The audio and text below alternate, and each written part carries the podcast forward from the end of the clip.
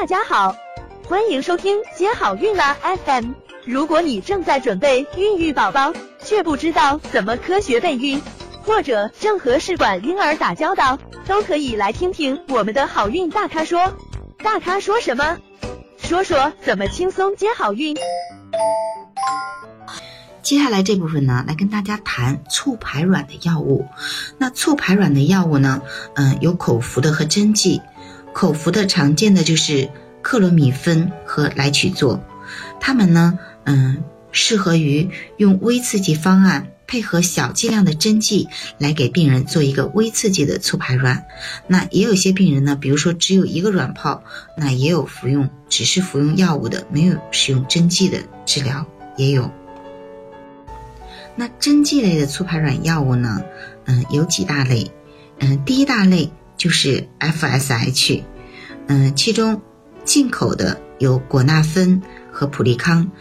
果纳芬和普利康都是基因重组的药物，那纯度都是非常高的。那用药的方法呢，都是皮下注射，通常来说是打肚皮下面。然后利参宝。嗯，是国产的一个高纯的一个 FSH，它呢是只能用于肌肉注射的。那 HMG，嗯，也有国产和进口，进口的呢就是赫美奇，它是高纯度的，可以皮下注射。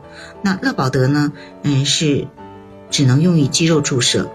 那生长激素呢，它可以皮下也可以肌肉注射，它呢是一个辅助类的一个促排卵的药物。同时呢，促排卵的过程中呢，还会使用到其他药物，比如说促性腺激素释放激素拮抗剂，就是加尼瑞克和斯泽凯。那这类的拮抗剂呢，都是进口的，它们呢都是皮下注射。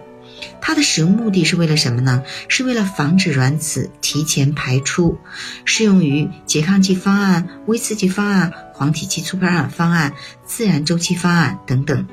那么扳机的用药，嗯，也就是决定收针这天打叶针这天用的药呢，嗯，有几种，一一个是艾泽，艾泽是进口药物，是皮下注射；那达必佳，它也属于进口药物，是皮下注射的；还有一个就是国产的 HCG，它是肌肉注射的。那么使用这类扳机药物的目的呢，是促进卵子最后的成熟，决定手术取卵的时机。通常来说呢，是在扳机后三十四到三十六小时取卵。那不同的生殖中心呢，会有一些不同的规定。想了解更多备孕和试管的内容，可以在微信公众号搜索“接好运”，关注我们，接好运，让怀孕更容易。